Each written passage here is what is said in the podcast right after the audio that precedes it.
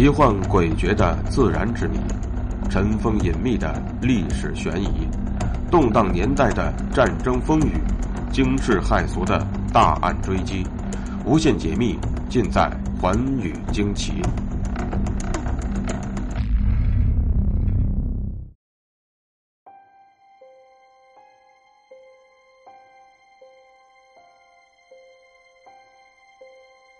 大家好，欢迎收听《寰宇惊奇》，我是东方。今天要给大家讲的故事又和宝藏有关。东方的节目虽然只做了一百多期，但涉及到宝藏的也足能占到十分之一了。由此可见，世界上还有多少个隐秘的宝藏还没有被发掘出来，等待着冒险家们去不断的探究啊！那么今天要给大家讲的这批宝藏呢，在中美洲一个叫可可岛的地方。可可岛又叫科科斯岛，位于中美洲哥斯达黎加太平洋沿岸以南六百千米的海面上，面积只有二十四平方公里。岛上有许多种罕见的鸟类，周围海域还有珊瑚、鲨鱼、海豚等生物。全岛都被郁郁葱葱的常绿阔叶林覆盖着，壮观的瀑布从山壁上直泻入蔚蓝的大海，再加上蓝天和金色的沙滩。构成了可可岛优美的自然景观。在这样天堂般明媚的地方，来自世界各地的游客们都能感受到心灵的宁静和精神的放松。不过，在到这里来度假的人群当中呢，肯定有一批人不是冲着可可岛自然景观而来的，而是另有原因。而这原因就在于，可可岛的面积虽然很小。却早在二十世纪初就因相传埋有一大笔宝藏而闻名于世，更是有很多的探宝者们争先恐后的去了那里。那么，埋葬在可可岛上的宝藏究竟有着怎样的由来呢？过去的那些探宝者们又曾经有过怎样的发现呢？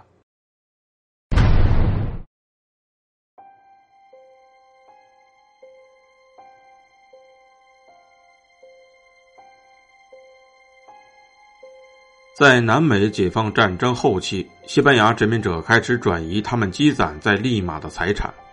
自从1535年西班牙殖民头子弗朗西斯科·皮萨罗占领秘鲁，直到1821年秘鲁独立，利马就始终作为南美西班牙殖民地总督的驻地。当年，殖民军到处大肆杀害印第安人，并从他们那里搜刮了大批的金银饰物，聚敛到了利马。然后定期装船运回西班牙，所以利马号称富甲南美洲，甚至吹嘘连大陆都是由金银铺砌而成的。在后来的战争中，科克伦勋爵在海上击溃了西班牙人的三桅战舰埃斯梅达拉号和其他几艘战舰，圣马丁将军英勇善战，也很快就逼近了利马城下。龟缩在利马城中的西班牙官员贵族们惶惶不可终日，纷纷准备逃离利马，再也没有了往日的威风。当然，他们舍不得把多年敲骨吸髓掠夺到的财宝丢掉，至少也要把他们能带走的东西全部带走。但是，当时只剩下一条海路可以逃出利马。而可以横渡大洋去西班牙的，就只剩下爱尔兰船长汤普森的一条富丽堂皇的双桅横帆帆船“玛丽迪尔号”了。而且，汤普森这时也准备起锚，以避开迫在眉睫的最后决战。于是，利马的达官贵族们不惜用重金租下了“玛丽迪尔号”帆船。在玛丽迪尔号满载着乘客和贵重物品起航之后，汤普森船长决定不将此船开往预定的目的地加迪斯或者任何其他的西班牙港口。其实，汤普森原先并没有这个想法，但是他被装在自己船上的这些无法估价的财宝弄得完全神魂颠倒了。原来。那些殖民者整整花费了两天的时间，才把城里几乎所有能带走的贵重物品，通通的都装上了船。其中有属于私人财产的威尼斯古币杜卡托，也有法国古金币金路易，还有埃及等国的古金币皮阿斯特、首饰、珠宝、金银餐具，以及教堂里的各种圣物盒、金烛台和祭祀用品，还有珍贵的图书、档案和艺术珍品等等。当汤普森下定决心私吞这些金银珠宝时，他驾驶着帆船径直朝北驶去。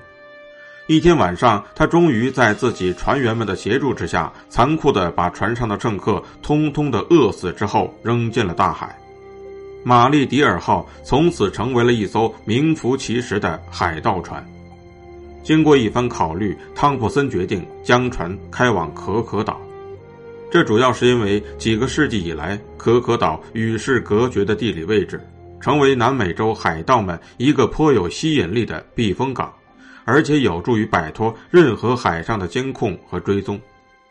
汤普森和他的船员们将船上的主要财宝小心翼翼地埋藏在可可岛之后，毁掉了玛丽迪尔号帆船，与船员们分乘小艇去了中美洲，在那里。他们谎称在海上遇到了无法抗拒的狂风暴雨，船触礁沉没了。但是，尽管汤普森大肆宣扬了很久，他的同伙们还是在酷刑之下供出了实情。他的海盗行为被完全识破了，他自己也受到了应有的惩罚。汤普森在临死前，也许为了摆脱良心上的谴责，决定向一位牧师基廷透露可可岛上藏宝的秘密。他给了基廷一份平面图和有关藏宝的位置的资料。基廷按照汤普森所说的，先后三次登上了可可岛，带回了价值五亿多法郎的财宝。但是玛丽迪尔号船上的主要财宝却始终没有找到。后来，基廷又将可可岛的秘密告诉了他的好友尼克拉·菲茨杰拉德海军下士。由于这位海军下士太穷，没有钱找到一条船，所以一直没有能去到可可岛。菲茨杰拉德临死之前，将自己知道藏宝的情况告诉曾经救过自己性命的科曾豪上尉。不过，柯曾豪上尉也是由于种种原因没有去成可可岛。就这样，有关可可岛上藏宝的资料年复一年的遗赠着、传递着。后来还被盗窥过、交换出售过，可可岛上的藏宝却始终没有被发现过。直到二十世纪，在澳大利亚悉尼的海员和旅游者俱乐部里，保存着一封菲茨杰拉德根据吉廷提供的情况写成的一份资料，被人发现了，描述了几名探宝者潜入水中却一无所获的经过。一九二七年。法国托尼曼格尔船长从悉尼海员和旅游者俱乐部复制了这份资料，他带着这些资料曾于1927年和1929年两次去可可岛上寻找宝藏，但却都是无功而返。后来，托里曼格尔发现汤普森所标出的有关藏宝位置的数据是错误的，汤普森是在1820年埋藏这笔财宝的，他当时用的是一个八分仪。这种八分仪在1820年已经被回收，不再使用了，因为它有很大的偏差。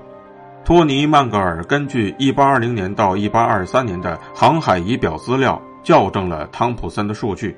根据校正过的数据，托尼认为，汤普森的那笔财宝就埋在希望海湾南边和石墨岛西北边的海下。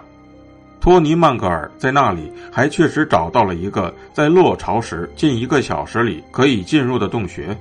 由于他犯了一个不谨慎的错误，是独自一人去可可岛的，而在那个地方水流特别急。正当他在水中竭力排除洞外的杂物时，越来越多的水涌到了洞口，差一点把他淹死。他拼命挣扎了半天，总算回到了岸上。他以为这是对藏宝寻找者的诅咒。从此再也不敢去那里冒险了。随着时间的推移，有关可可岛藏宝的资料越来越多，而且都自称是可靠材料。美国洛杉矶一个有钱的园艺家詹姆斯·福布斯拥有第三份平面图。他曾经带着现代化的先进器材五次去过可可岛，遗憾的是，最终一无所获。功夫不负有心人，一九三一年，一个叫贝尔曼的比利时人。他根据托尼曼格尔的资料，在希望海湾找到了零点六米高的金圣母塑像。这尊圣母像被贝尔曼在纽约以一万一千美元的价格卖掉了。但除此之外，当年利马城里的无价之宝依旧暗无天日。也许他们仍然沉睡在可可岛上某个神秘的角落，只有展翅雄鹰的锐利目光，才能透过岛上谜一般的黄土和黄沙，看到那笔世界上的探宝者们梦寐以求的宝藏。感谢您收听今天的节目，关于惊奇，明天继续为您解密。想获得更多的图文和资讯，请您关注微信公众号和新浪微博“东方说天下”。